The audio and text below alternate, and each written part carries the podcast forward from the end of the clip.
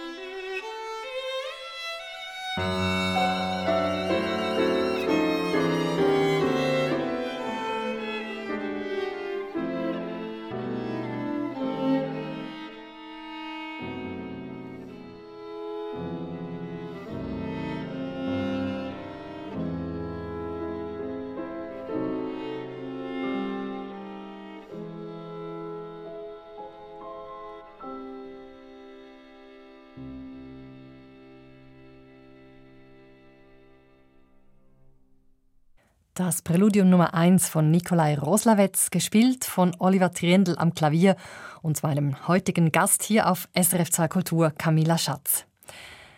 Ja, Camilla Schatz, jahrelang waren Sie als Profigeigerin unterwegs. Wenn man so Geige spielen kann, wie wir es jetzt gehört haben, wieso legt man sie dann plötzlich mit 48 Jahren auf die Seite? Ja, da gab es mehrere Gründe. Aber es gibt zwei Hauptgründe. Gründe für diesen Entscheid. Und zwar, etwas schwelte in mir, schon, schon einige Jahre bevor ich dann aufhörte.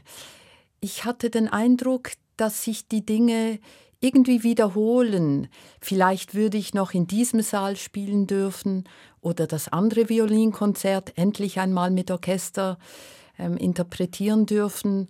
Aber im Prinzip hatte ich den Eindruck oder das Gefühl, dass sich die Dinge wiederholen und eigentlich dann münden werden in den Augenblick irgendwann dann mit ein bisschen über 60, wo man dann spürt, zur Kenntnis nehmen muss und akzeptieren muss, dass man nicht mehr so gut spielt wie früher, weil die Physik dann auch sich verändert. Und es war für mich so absehbar, dieser, dieser Pfad. Und ich bin jemand, ich habe ich habe wirklich viele Interessen und vielleicht darf ich auch sagen, verschiedene Talente.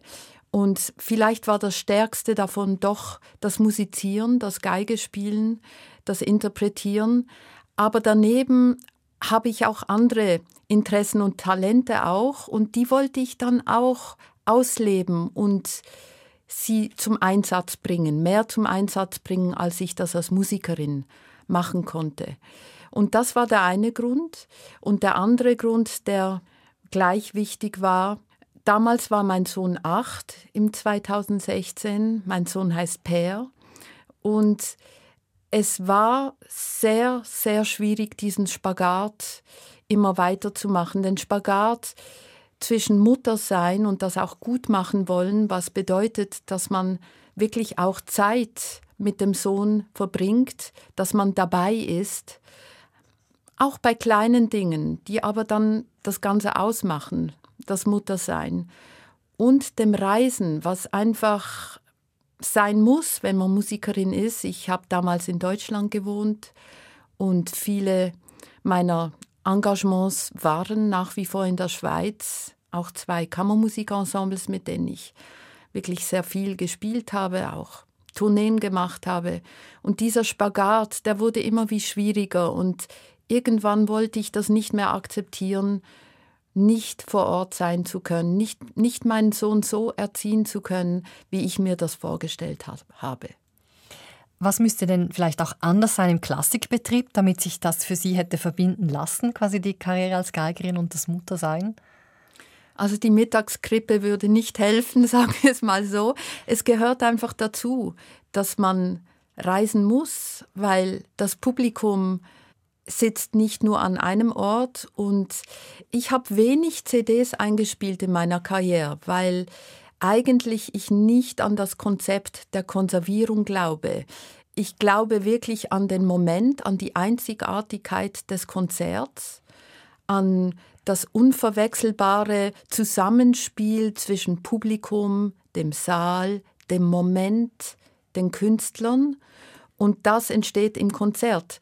Und ich kann ja nicht nur in Basel spielen oder da, wo ich halt wohne. Deswegen das Reisen kann man nicht wegnehmen von einer Künstlerkarriere.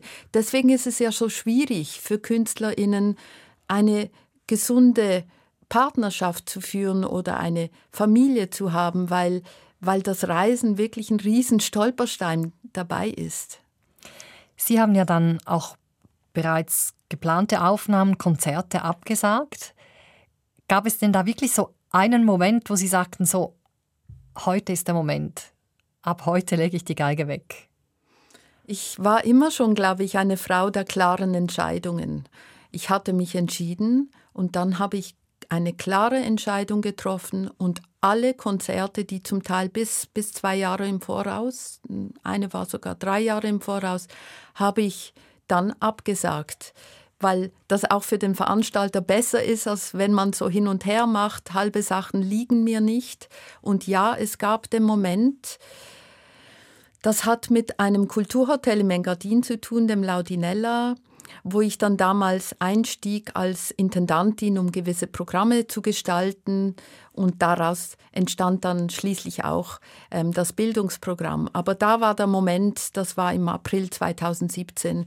Meine, meine Eltern, meine ähm, Kammermusikpartner waren zum Teil erschrocken und dachten, ja, vielleicht ist das ein Burnout, sie kommt dann schon wieder. Aber nein, ich, es war eine klare Entscheidung.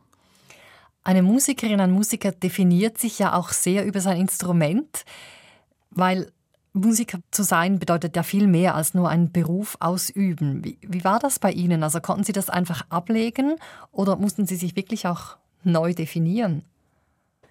Ich musste mich nicht neu definieren. Und die Liebe zur Musik ist natürlich ungebrochen weitergegangen. Ich gehe unglaublich viel und gerne ins Konzert und ich liebe es, meine Kolleginnen im Konzert zu erleben und so. Also die, die Musik ist ein ganz wichtiger Teil in meinem Leben. Die Violine war meine Stimme. Es hätte vielleicht aber auch die Bratsche sein können. Also die Violine war einfach meine Stimme und das war okay. Aber wie gesagt, die besondere Beziehung zur Violinmusik als Violinmusik, die war nicht so bei mir. Also ich, ich war, war eine leidenschaftliche Musikerin, ähm, habe mega gern die Violine gespielt, aber die Violine an und für sich wäre mir zu begrenzt gewesen. Deswegen die Liebe zur Violine war natürlich da, ist ja logisch, aber meine Liebe war, war größer als nur zur Violine. Wie ist es denn heute? Hören Sie heute anders Musik als Zuhörende? Ja, ich höre anders Musik. Ich höre ganzheitlicher. ich höre ganzheitlicher, wobei ich stelle dann schon fest, wenn ich irgendwo bin und ich höre eine Geigerin oder einen Geiger und ich meine genau zu wissen, was, welchen Tipp man diesem Geiger oder dieser Geigerin geben sollte, damit es schöner klingen würde, dann kommt das schon noch in mir hoch. Aber im Prinzip, wenn ich ins Konzert gehe, kann ich mit mehr Distanz und Ruhe ähm, das Ganze auch genießen. Das ist die Veränderung, ja. Ihr erster Musikwunsch ist ein Intermezzo von Johannes Brahms, gespielt von einem ihrer langjährigen Kammermusikpartner, vom Pianisten Benjamin Engeli. Was macht ihn so besonders? Warum haben Sie das ausgesucht? Benjamin Engeli ist einfach ein unglaublicher Kammermusikpartner. Natürlich ist er auch als Solist tätig. Ich hatte mit ihm halt als Kammermusikpartnerin zu tun. Wir haben unter anderem mehrere Beethoven-Sonaten zusammen aufgenommen. Geplant waren eigentlich alle zehn, aber da kam ja mein Karrierewechsel in die Quere sozusagen. Benjamin hat ein einzigartiges Talent, zu spüren, wo die Partnerin, der Partner hingeht in der Phrase. Ich behaupte jetzt sogar, er wusste, wo ich hingehen möchte, bevor ich das wusste. Und das hat, hatte zur Folge, dass ich in, mit all der Agogik und Freiheit in die Musik reintauchen konnte und Benjamin ist einfach immer mitgekommen. Und ich denke, dass die KammermusikpartnerInnen, mit denen er heute spielt, das auch so empfinden. Also das ist das Einzigartige am Benjamin. Außerdem ist er ein unglaublich gebildeter Mensch, der viele Interessen hat und es war wirklich ein reines Vergnügen, immer mit ihm zu spielen.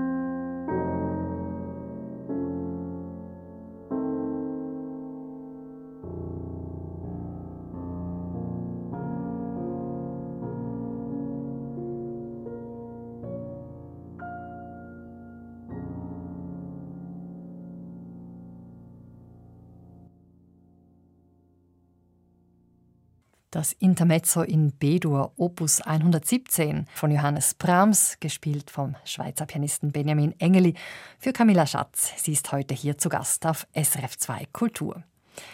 Ja, Camilla Schatz, werfen wir jetzt einen Blick zurück in Ihre Kindheit. Sie haben die ersten Lebensjahre in den USA verbracht. Können Sie sich noch daran erinnern? Ja, ich habe tatsächlich noch viele Erinnerungen an meine ersten Jahre, die glücklich waren. Wir lebten damals in Ithaca, New York, das ist Upstate New York, und mein Papa war damals Professor am Cornell University. Und wir wuchsen da auf. Ich habe zwei ältere Geschwister. Und ich habe damals auch zum ersten Mal die Geige kennengelernt und habe mit viereinhalb dann den ersten Geigenunterricht erhalten. Der Kindergarten war großartig. Ithaca ist so wie Palo Alto oder andere Universitätscampusorte wie eine Bubble. Es war so eine intellektuelle Bubble. Also äh, irgendwie, man hat da auch so Witze gemacht, dass der Kioskverkäufer ein äh, doktorierter Mathematiker ist. Also das war wirklich ein bisschen so. Und ähm, der Kindergarten schon war fantastisch, also ganz, ganz hochklassig. Was war so toll daran? Ja, man hat schon schreiben gelernt mit einer Selbstverständlichkeit die es in Europa weniger gibt. Da gibt es so Abgrenzungen, das soll man noch nicht anfangen, für das ist es noch zu früh.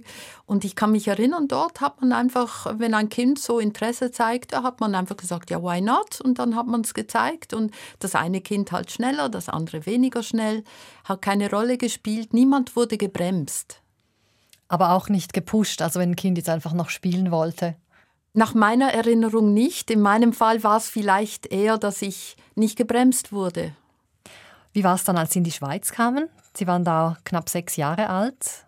Wie war dieser Wechsel für Sie? Schwierig. Es war für unsere Familie nicht leicht. Wir waren die ersten Monate in Oberwil im Baselland. Nachher zogen wir nach Rheinach, wo ich dann die Schuljahre verbrachte, die nicht sehr lange waren, weil ich ja sehr früh die Schule verließ, um an die Musikhochschule zu gehen. Aber es war schwierig am Anfang. Das hat vor allem auch mit dem Schweizerdeutsch zu tun. Ich kann mich an eine Szene erinnern, dass ich nicht wusste, was beige heißt und wurde dafür ausgelacht, wie halt Kinder sind. Also es, es war schwierig am Anfang, aber ich war die Jüngste und für mich war, war es wohl am leichtesten, mich dann zurechtzufinden. Wie haben Sie denn zu Hause gesprochen?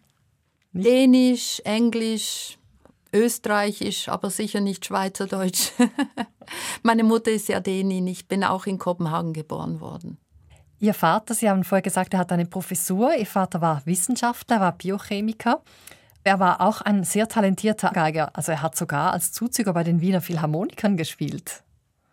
Ja, das ist tatsächlich so. Er lebt ja nicht mehr. Er würde mich jetzt ausschimpfen, dass ich Ihnen das verraten habe mit den Wiener Philharmonikern, aber es ist tatsächlich, äh, es, es war so.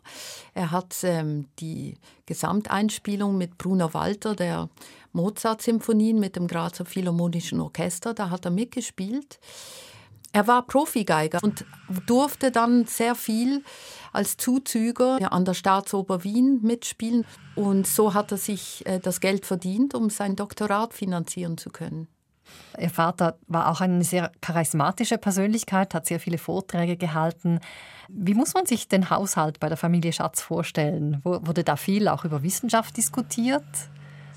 Ja, ich kann mich so an Szenen erinnern am Mittags- oder vor allem Abendtisch, dass von uns Diskussionen erwünscht waren zu gewissen auch politischen Themen.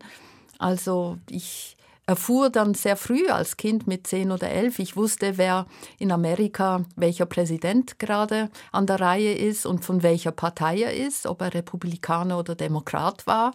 Also das, das habe ich ähm, früh gelernt und einfach mitbekommen. Und diese Diskussionskultur, die war bei uns wirklich sehr wichtig. Es wurde dann auch gestritten, aber äh, oft einfach zu Themen, die, die doch Gewicht hatten und, und, und nicht nur die Familie betrafen. Also also das empfinde ich jetzt im Nachhinein als großen Gewinn, dass ich das so leben durfte als Kind.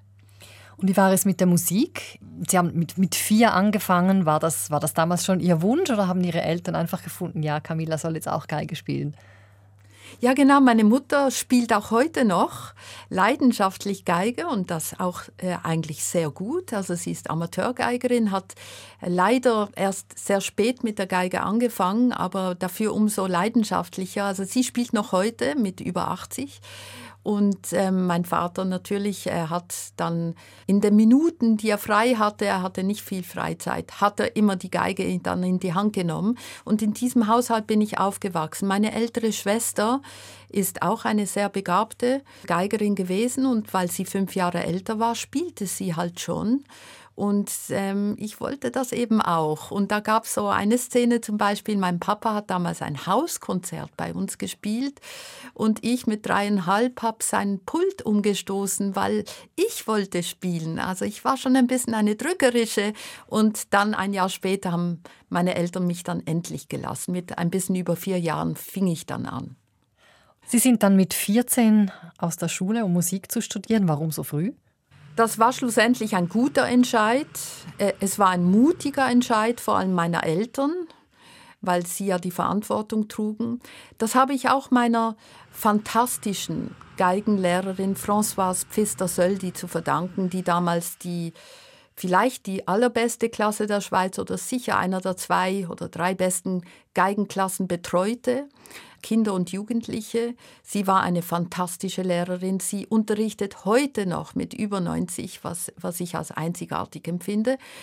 Und sie sagte einfach, du wirst Geigerin, du musst jetzt üben können und zwar nicht nur eine Stunde, sondern deren vier oder fünf. Das geht nicht mit der Schule, da hatte sie auch recht. Und sie ging damals nach Liestal zum damaligen ähm, Erziehungsdepartementsleiter und fragte nicht, sondern befahl. Sie sagte, die Camilla, die muss aus der Schule und nach einigen Diskussionen hat dieser Leiter dann das Einverständnis gegeben. Ich habe tatsächlich nicht mal die Pflichtjahre von neun beendet, sondern ich durfte schon mit achteinhalb austreten. Und wie war das für Sie? Also haben Sie sich da gefreut? Ach, wunderbar war das, weil ein anderer Geigenlehrer von mir, Laurent Fenwesch, der sagte immer, Künstler gehen in die Nähe der Schule, aber so, so hinein gehen sie nicht so wirklich. Und das war bei mir eigentlich schon als Kind äh, auch zum Teil so, denn ich hatte das Glück, einen fantastischen Primarschullehrer zu haben. Ihm habe ich sehr viel zu verdanken, unter anderem auch, dass er mich Geige üben ließ während der Schulzeit. Also ich ging oft mit der Geige in die, in die Schule und als dann Singen kam, dann ließ er mich üben im Nebenzimmer und ich weiß nicht, wie gut ich damals mit neun oder zehn völlig alleine in diesem Schulklassenzimmer äh, geübt habe, aber trotzdem, ich hatte die Geige in der Hand. Und deswegen die Schule hatte bei uns zu Hause keine sehr wichtige Rolle. Meine Eltern haben nie gefragt, ja, wie ging jetzt diese Prüfung oder wie ging jenes. Das lief so wirklich ein bisschen nebenbei. Ihr nächster Musikwunsch, der bringt uns in eine ganz andere Welt. Another Brick in the Wall. Roger Waters schrieb diesen Song aus Protest gegen das System der Privatschulen in England. Er rechnet da mit dem autoritären Schulsystem ab, Prügelstrafe, Mobbing und so weiter. Sowas haben Sie aber nicht erlebt in der Schule. Naja, ich wurde ein bisschen gehänselt, Geigenfritz und, und so, aber das hat mich nicht so berührt. Aber es gab damals eine sehr negative Grundstimmung in der Schule allgemein. Damals in Rheinach, Anfang 80er Jahre. Ich erinnere mich an viele Teenager, die, die wirklich alle schlimmen Sachen gemacht haben, Drogen konsumiert haben. Also daran ging ich komplett vorbei, weil mich die Freizeit war bei mir sehr ausgefüllt mit Musik. Aber ich habe das schon mitbekommen. Also gut sein zu wollen in der Schule, das war uncool, denkbar uncool. Und diese negative Grundstimmung, die verließ ich dann sehr gerne zugunsten der viel besseren Stimmung am Konservatorium Basel.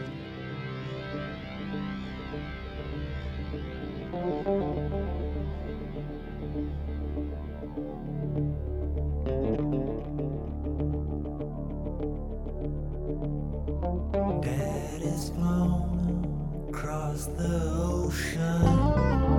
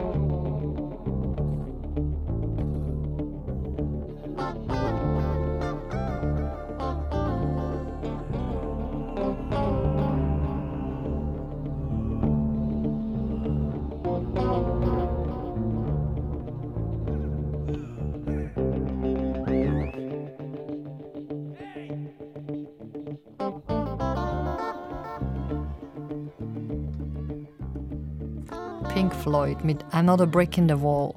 Dieser Song gilt ja so ein bisschen als die Hymne aufbegehrender Teenager. Was waren Sie für ein Teenager? Hatten Sie auch so eine aufbegehrende Seite oder gar nicht? Waren Sie ganz angepasst? naja, fragen Sie meine Mutter. Sie wird vielleicht anders antworten als ich. Nein, nein.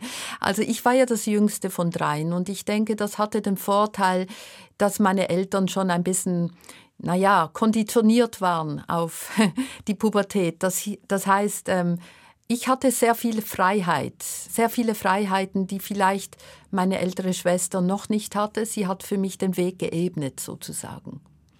Wann war denn klar, dass Musik machen, Geige spielen wirklich Ihr Beruf wird?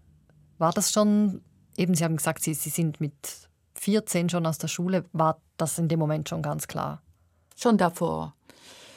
Den Beruf sollte man nicht wählen.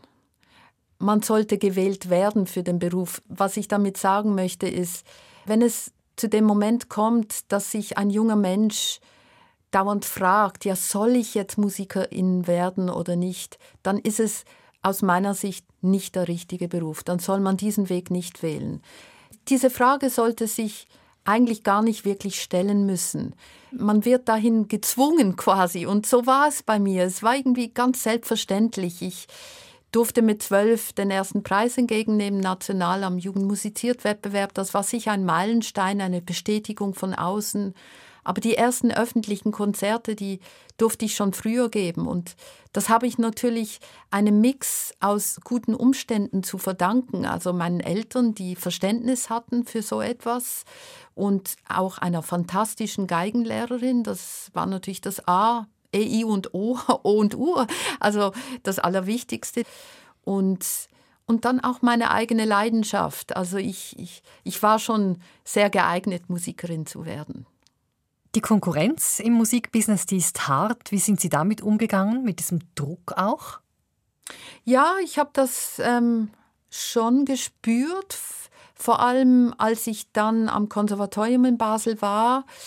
Da erinnere ich mich an gewisse Sachen, die für mich auch nicht ganz leicht waren. Ich war ja die, die Jüngste damals und meiner Erinnerung nach der ganzen Schule, also von allen Instrumenten. Und ich durfte dann im zweiten Jahr als Solistin mit dem Konservatoriumsorchester auftreten. Und das war natürlich eine größere Sache, weil das einmal im Jahr war und das durfte halt ein Student, eine Studentin der Gesamthochschule bestreiten. Das war dann ich. Und ja, da gab es natürlich auch gewisse andere GeigerInnen oder Cellistinnen, die das auch gerne gemacht hätten. Und das habe ich schon gespürt umso toller war es für mich dann später, als ich mit 18 dann nach USA ging, um dort zu studieren, dass ich dort in USA gespürt habe, wie toll es sein kann, wenn man in einer Gemeinschaft ist, wo man sich mitfreut, wenn jemand anderer Erfolg hat, einen Wettbewerb gewinnt oder eine tolle Stelle schon bekommt im zarten Alter. Das ist dann später am Curtis Institute of Music in Philadelphia öfters passiert. Und da war Neid viel weniger vorhanden, sondern es war wirklich ein, ein gemeinsames Streben nach Exzellenz und eine Mitfreude, wenn ein Kollege, eine Kollegin etwas Großartiges erreicht hatte. Das war in der Schweiz viel weniger präsent. Und Woran liegt das? Ja, nicht zu viel auffallen, nur nicht zu viel sein. Ja, das ist schon ein bisschen, ein bisschen hier verankert. Früher sicher viel mehr als heute. Aber dieser American Spirit, und ich meine das durchaus im allerpositivsten Sinne, von dem können wir noch uns was abschneiden. Das war damals für mich eine ganz tolle Entdeckung, das erleben zu dürfen, als ich eben ans Curtis Institut kam. Wie haben Sie es dann in Ihrem Beruf als Geigerin, also in Ihrer Karriere erlebt? Ich, nein, ich habe den Neid dann später, ich meine, ich, ich, ich habe gespielt, ich hatte meine Sachen, ich, ich war mehr als genug beschäftigt. Natürlich hat man immer gestrebt, danach dort und spielen zu dürfen oder mit diesem Orchester als Solistin auftreten zu dürfen. Klar, man hat nicht immer das erreicht, was man wollte, aber das gehört ja dazu. Also das mit dem Neid, das war dann später nicht so präsent. Und mit dem Druck auch nicht unbedingt. Ja, Druck habe ich mir natürlich selber gemacht. Also die, der Wunsch nach Exzellenz, den habe ich schon mitbekommen von meiner Familie. Also mein Vater hatte natürlich sehr hohe Ansprüche an sich selbst und das habe ich selber auch für mich dann mitgenommen. Meine Mutter auch hatte eine sehr originelle Karriere wenn ich dem so sagen darf. Also sie ist mit 18 dann nach Wien, um äh, Musiktherapie zu studieren. Das war der erste Ort Europas, wo man das studieren konnte, entgegen den, dem Willen der Eltern, die lieber gesehen hätten, dass sie ordentlich heiratet. sie kam aus privilegierter Familie und sie hat da ihren Willen durchgesetzt. Also daher habe ich vielleicht auch meine gewisse, wie soll man dem sagen, Sturheit, dass ich das umsetzen möchte, was was ich halt möchte. Und dann, mitten in ihrer Karriere, kam plötzlich ein Moment, wo sie nicht wussten, ob sie je wieder Geige spielen können. Das war vor zwölf Jahren, 2011. Da hatten sie eine einschneidende Krankheit und ihr nächster Musikwunsch ist damit verbunden. Mögen Sie uns davon erzählen? Ja, äh, das war ein dunkles Jahr. 2011 war ein dunkles Jahr. Ich bin aber als Mensch daraus viel reicher und vielfältiger herausgekommen. Also es war schlussendlich ein Jahr, wo ich sehr viel auch für mich gelernt habe. Aber es war natürlich eine schlimme Zeit. Ich war sehr krank, ich konnte sieben Monate nicht konzertieren oder irgendetwas machen. Ich musste eine sehr, sehr starke Chemotherapie überstehen. Und im Zuge dessen musste man gewisse Operationen machen, wo man einfach nicht wusste, ob das mit dem Bogenarm jemals wieder funktionieren kann. Und das wurde mir auch so gesagt.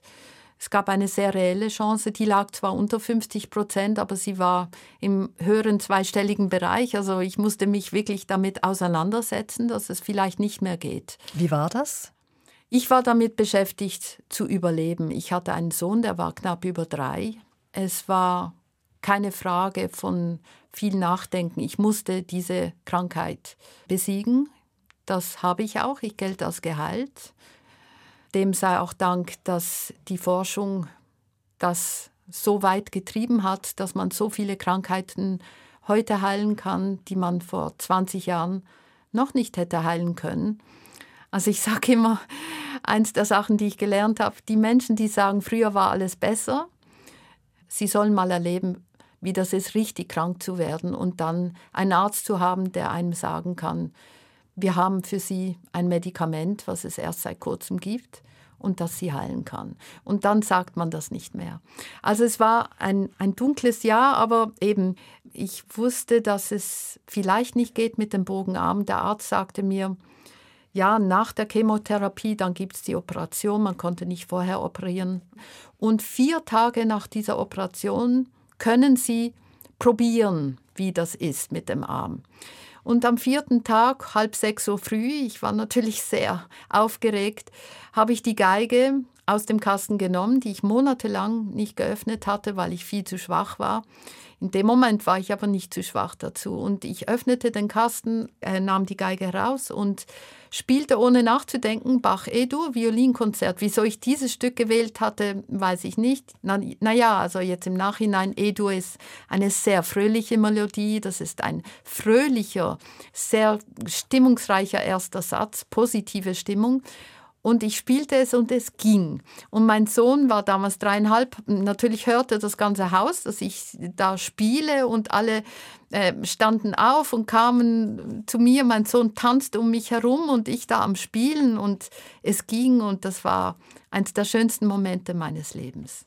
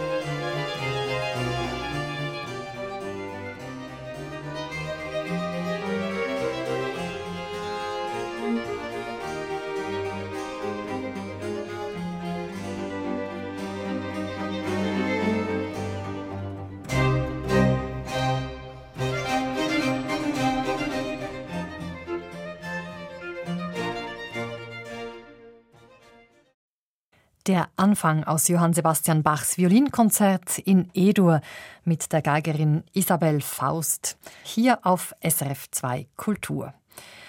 Ja, Camilla Schatz, was geschieht innerlich, wenn Sie diese Musik hören? Ach, es ist herrlich.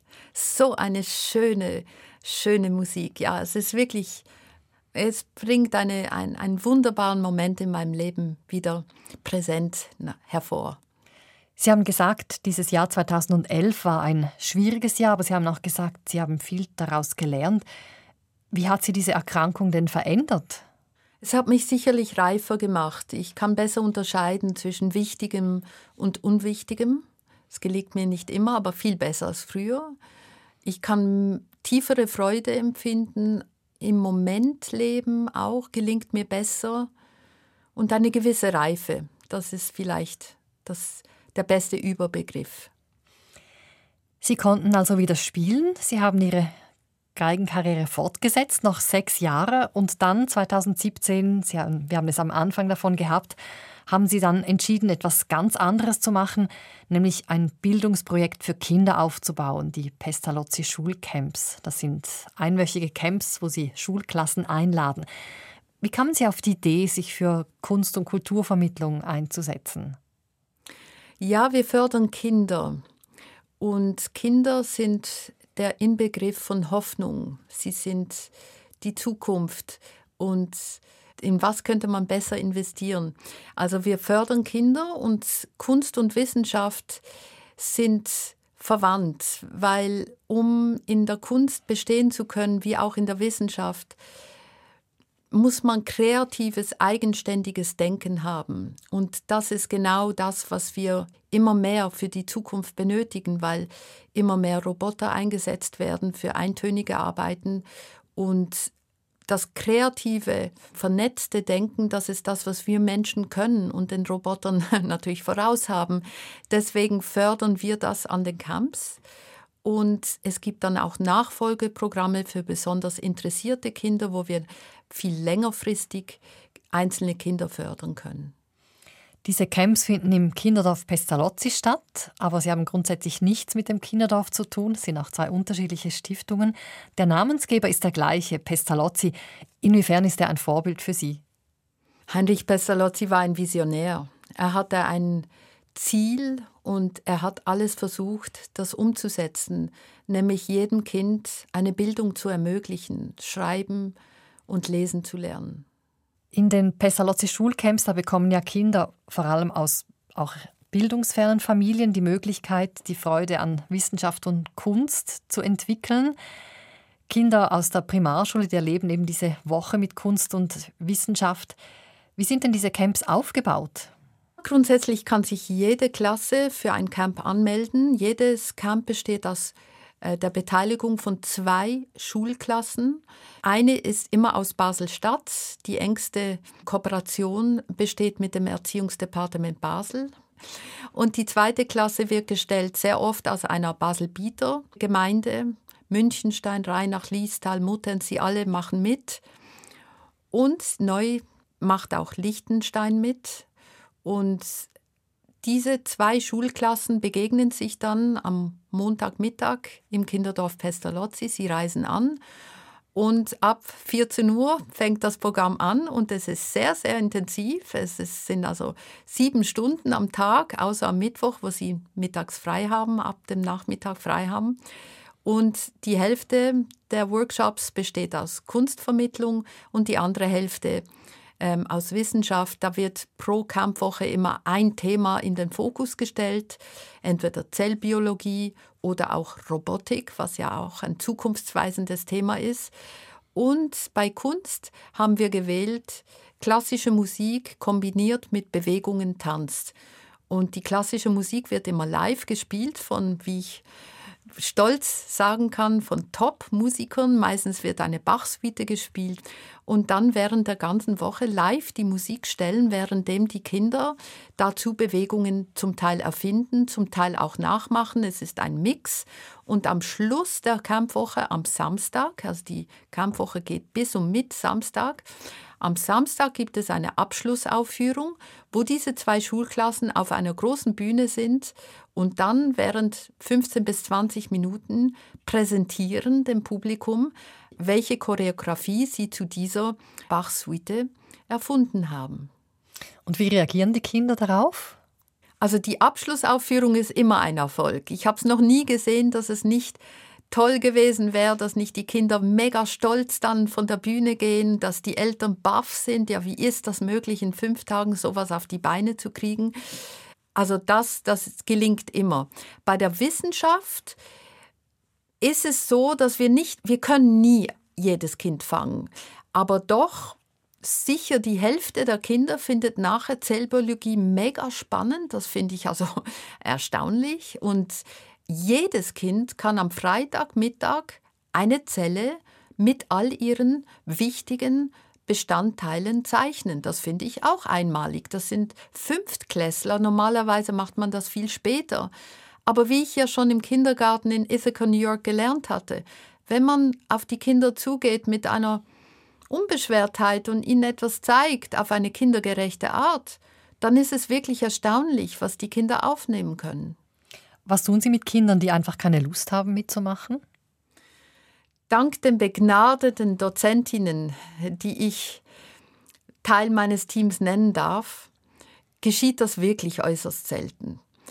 Es kann geschehen, dann sind die Klassenlehrpersonen, die ja mit dabei sind am Camp, in eher passiver Rolle, aber sie sind ja dabei und sie kennen ihre Kinder und haben fast immer auch eine gesunde Autorität auf die Klasse, was ja auch nötig ist wird das Kind dann auch einzeln rausgenommen. Ich kann aber wirklich sagen, das passiert wirklich sehr selten, weil die Kinder werden mitgezogen in diesem Sog von Begeisterung und Enthusiasmus.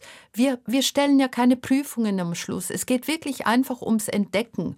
Und die Wissenschaft ist so spannend. Das ist eine Entdeckungswelt. Man muss sie einfach nur so präsentieren.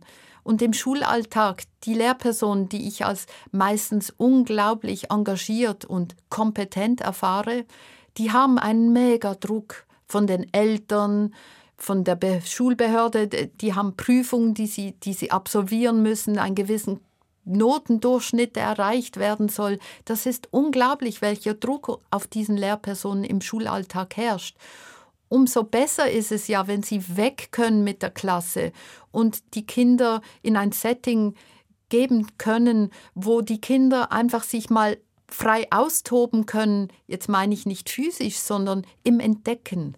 Und die Dozentinnen, die sind natürlich dafür verantwortlich, dass sie das hinbekommen und dass sie die Kinder an diese Themen heranführen auf eine kindergerechte und trotzdem trotzdem anspruchsvolle Art. Sie haben gesagt, es gibt Nachfolgeprogramme für besonders begabte Kinder. Wie ist es für Sie? Gibt es für Sie überhaupt so etwas wie Talent oder ist es nicht einfach das Resultat aus sozialer Prägung, aus Umgebung und wie ein Kind gefördert wird? Wir sind, wir Menschen bestehen oder sind eine Mischung aus allem. Natürlich haben wir unsere Gene, aber spätestens dank der Epigenetik wissen wir, dass das Umfeld, in dem wir aufwachsen, die Menschen, denen wir begegnen, die Freunde, Freundinnen, die wir haben, uns auch sehr prägen. Wir sind nicht Sklaven unserer Gene. Das hat auch mein lieber Vater immer gesagt und es ist einfach so. Und wir an den Camps, wir versuchen, den Kindern ein Setting zu geben, wo sie eben sich auch neu entdecken können, und das gelingt wirklich erstaunlich oft. Also regelmäßig erleben wir Klassenlehrpersonen, die zum Teil wirklich geschockt sind ab dem Benehmen einzelner Kinder, die im Schulalltag total verschlafen sind und dann am Camp unglaublich aufblühen. Und die Klassenlehrpersonen hinterfragen sich dann auch oft, ja, was mache ich denn falsch? Und das ist nicht so, dass sie etwas falsch machen würden. Es ist das ganze Setting vom Schulalltag, was natürlich nicht hilfreich ist oft. Und wir haben dann auch am Camp ein Seminar am Freitagnachmittag, was geführt wird von, von jemandem von der Pädagogischen Hochschule St. Gallen. Da, da werden die Klassenlehrpersonen zu diesem Seminar eingeladen, währenddem die Kinder ihr Campprogramm absolvieren. Und da wird das in den Raum gestellt was ist passiert während dem Camp? Welche Kinder sind aufgefallen? War das ein Schock und wieso? Und wie, wie kann man im Schulalltag diese Lernfreude besser hinkriegen? Ja, wie, was denken Sie, wie soll man Talente fördern bei den Kindern? Uns geht es schon auch um Talent. Aber wir sind kein Hochbegabtenprogramm, das möchte ich betonen. Äh, wir möchten einfach das Beste aus jedem Kind rausholen. Ich denke, im Schulalltag ist es wichtig, den Blick auf das einzelne Kind in seiner, ihrer Einzigartigkeit zu erleben und das wahrzunehmen und jedes Kind entsprechend ihren seinen Möglichkeiten zu fördern. Das ist natürlich einfach für mich als Camilla Schatz zu sagen. Ich habe nicht 25 Kinder in meiner Schulklasse, die ich jeden Tag da durch ein Programm bringen soll. Ich weiß, dass der Beruf, der Lehrberuf, eins der schwierigsten und anspruchsvollsten ist, und auch einer der wichtigsten. Heute in der Basler Zeitung las ich, äh, sagt jemand, eine Erziehungspädagogin sagt, die Primarschullehrer und innen müssten die höchste Bezahlung bekommen, höher als Gymnasiallehrer. Und ich sage, das unterschreibe ich. Sie müssten mindestens gleich viel verdienen, weil der Beruf der Primarschullehrerin oder auch der Kindergärtnerin, die Anfangsjahre, die sind so prägend. Das ist wie bei der Violine. Der erste Lehrer, die erste Lehrerin, die setzt alles für später. Und diese Personen müssen die größtmögliche Aufmerksamkeit, Respekt und die besten Arbeitsverträge bekommen. Sie führen seit 2017 diese Schulcamps durch. Sehen Sie schon konkrete Früchte? Also gab es irgendwelche Kinder, von denen Sie wissen, dass das ein Anstoß war, der wirklich die richtig verändert hat? Ja, habe ich einige bekommen. Wir könnten sicher noch mehr Wirkungsmessungen machen. Wir kommen jetzt auch dazu, das professioneller aufzustellen. Aber ja, tatsächlich, ich mache das halt so. Ich, ich telefoniere manchmal Eltern, die vor zwei Jahren ihr Kind am Camp hatten, vor allem auch die Eltern, ähm, deren Kinder dann ein Nachfolgeprogramm besucht haben. Und ich frage dann nach und wirklich, ich durfte da schon wunderbare Rückmeldungen erhalten dass ein Kind zum Beispiel deutlich bessere Noten in, in, in Musik erhalten hat. Das habe ich jetzt mehrmals bekommen. Und auch zum Beispiel ein Jugendlicher jetzt, der war vor drei Jahren am Camp, Robotik-Schwerpunkt. Und jetzt ist er sogar Assistent bei Tech Labs, der Robotikorganisation in Basel, die unser Nachfolgeprogramm führt. Der ist jetzt Assistent dort, der ist so gut in dem. Und der war bei uns am Camp, wusste noch nichts von Robotik und kam durch das Camp an dieses Thema heran. Also das sind wirklich schöne Rückmeldungen. Aber ja, das ähm, ist etwas, was man gerne hört, aber wir arbeiten jeden Tag daran, noch besser zu werden. Und es ist auch wieder kein Beruf, es ist eine Berufung, wie ich das früher als Musikerin erlebt habe. Ihr nächster Musikwunsch, Anne Malcolm. Was verbinden Sie mit ihr? Ach, die Anma kaum. Ich durfte ihre Tochter unterrichten. Meine erste Stelle war an der Musikakademie Basel, damals noch Mus Musikschule, und ihre Tochter war in meiner Klasse. Und ähm, ich habe Anne dann später als fantastische Jazzsängerin erlebt und, und ich liebe es, ihrer Stimme zuzuhören.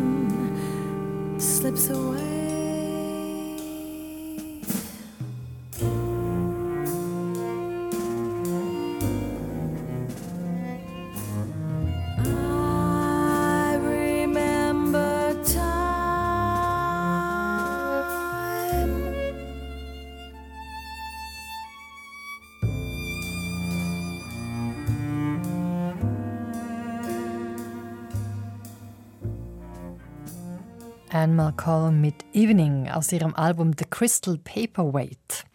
Ja, Camilla Schatz, wann können Sie sagen, es war ein guter Abend, ein schöner Abend? Was braucht es dafür?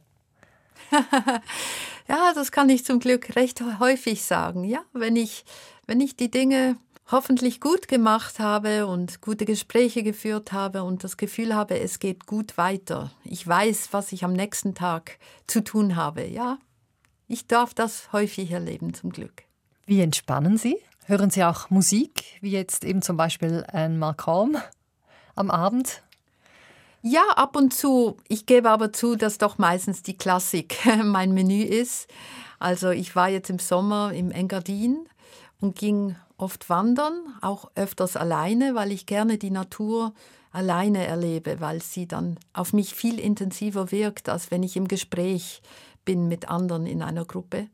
Und da habe ich recht häufig mit meinen AirPods, währenddem ich durch den Wald ging im Engadin oder auf einem Berg wanderte, habe ich Musik gehört, sehr oft Schubert. Sie erwähnen das Engadin. Das bringt mich noch zu einem Punkt Ihrer Tätigkeit. Sie sind nämlich seit 2003 künstlerische Leiterin des Kulturfestivals Resonanzen. Was hat Sie daran gereizt, dort eine Konzertreihe zu initiieren? Ja, das fing damals im 2003 im Kulturhotel Laudinella in St. Moritz an.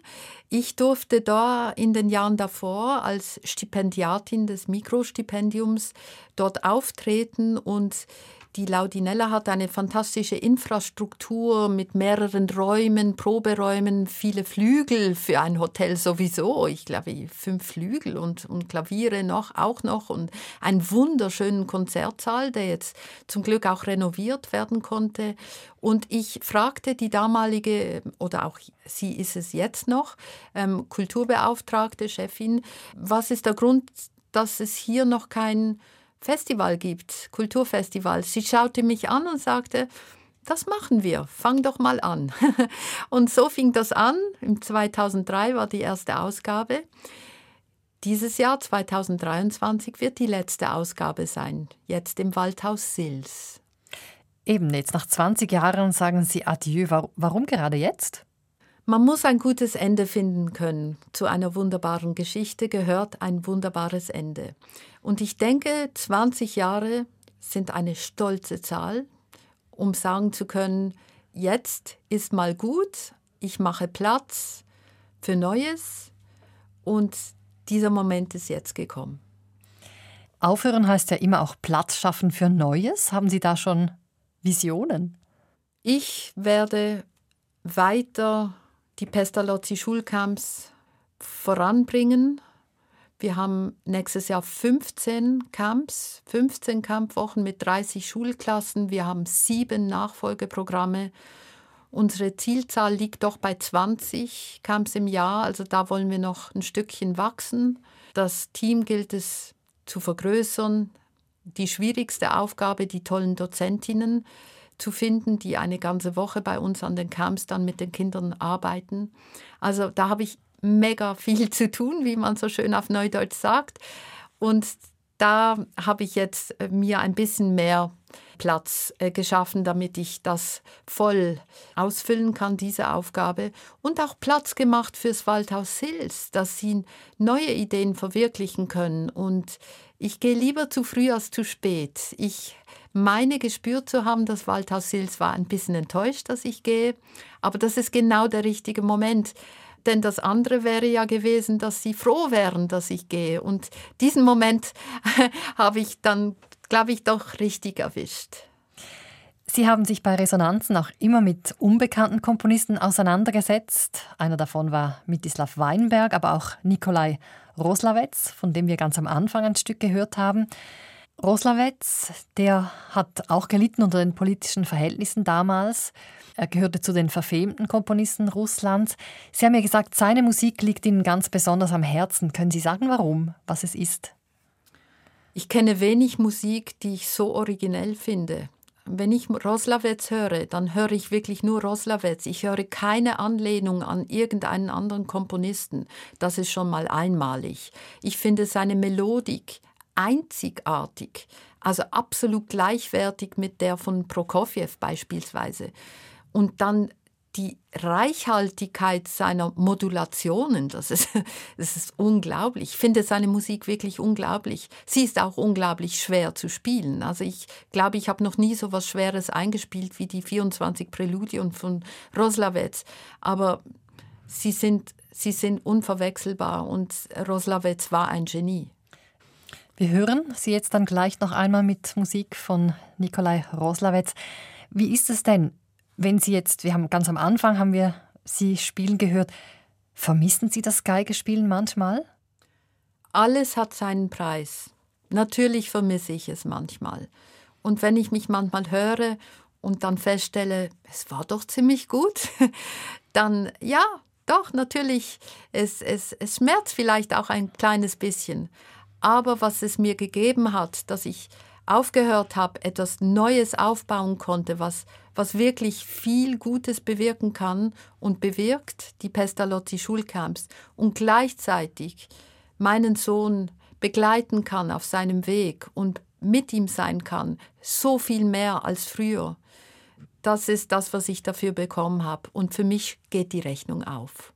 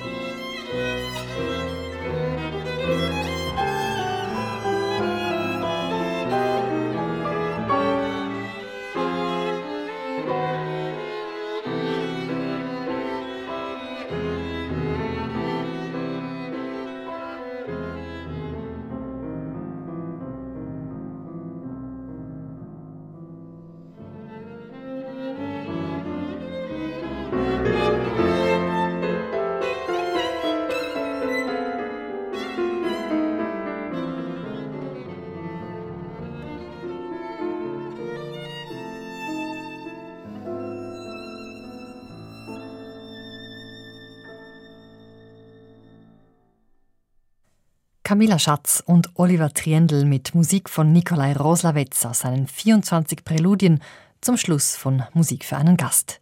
Die ehemalige Geigerin und Gründerin der Pestalozzi Schulcamps war heute bei mir im Studio und hat über ihr Förderprogramm für Schulklassen erzählt. Apropos Förderung. Kommende Woche findet hier auf SRF 2 Kultur der Talentschwerpunkt Classical and Jazz Talents statt. Im Fokus stehen Nachwuchsmusikerinnen und Musiker verschiedenster Genres aus allen vier Sprachregionen der Schweiz.